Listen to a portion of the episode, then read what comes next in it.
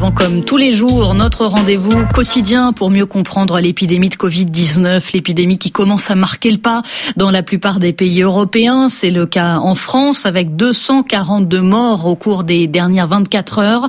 Et les départements et territoires d'outre-mer sont relativement épargnés par la vague épidémique. Simon Rosé, finalement, euh, assez peu de cas sur place alors que ces régions étaient pourtant sous très haute surveillance. Oui, notamment du fait d'un plus faible équipement en infrastructure médicale qu'en métropole. Le Conseil scientifique avait même rendu un avis sur l'unique question de l'outre-mer et des mesures spécifiques à y appliquer. C'était il y a trois semaines environ. Reste que, comme vous le disiez, la situation est toujours sous contrôle, notamment parce qu'on a eu le temps de se préparer. Laurent Filleul est le coordinateur de la stratégie Outre-mer à Santé publique France. Le fait que le départ de ces épidémies ait été plus tardif a permis euh, aux agences régionales de santé et puis à Santé publique France et à l'ensemble des acteurs de la lutte contre cette épidémie de mieux se préparer.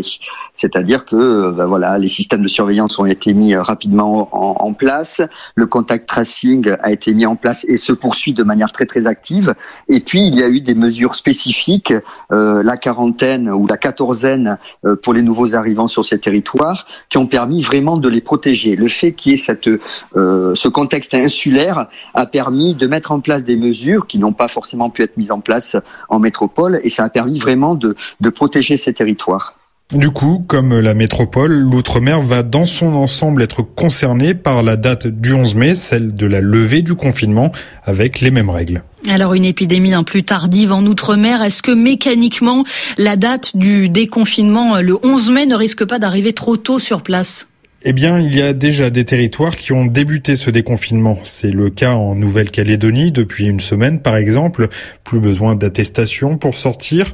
Les plages sont de nouveau ouvertes, mais les rassemblements de plus de 50 personnes restent interdits et les bars et restaurants sont toujours fermés. Pour les autres territoires, puisque le confinement y a été appliqué de la même façon qu'en métropole, il a également eu les mêmes effets. Laurent Filleul. Alors, est-ce que la date du 11 mai arrive trop tôt? Non à la vue des résultats que l'on a, c'est-à-dire du faible nombre de cas, euh, laisser les gens confinés n'aurait pas forcément un, intérêt. On va dire que l'impact euh, du confinement, il est déjà observé euh, dans l'outre-mer comme en métropole. Donc il n'y a pas de raison d'avoir un déconfinement spécifique pour l'outre-mer. Aujourd'hui, on a une situation qui est comparable hein, en termes de circulation virale voire même meilleur dans l'outre-mer. Donc, euh, il n'est pas nécessaire de poursuivre le confinement euh, dans ces territoires. Simon, est-ce que cette situation est la même dans tous les départements et territoires d'outre-mer? Oui, et c'est notable. On y constate une grande homogénéité. La situation est maîtrisée dans chacun d'entre eux. Cela dit, il y a tout de même des particularités. La Réunion et Mayotte, par exemple, font également face à une épidémie de dingue en ce moment. La dingue qui partage des symptômes avec le Covid-19. Le message est donc toujours le même. En cas de doute, n'hésitez pas à consulter un médecin. Ce qu'il ne faut pas oublier, et ça d'une manière générale, euh, c'est que euh, L'accès aux soins ne doit pas être limité au Covid-19. Les pathologies chroniques doivent continuer d'être soignées.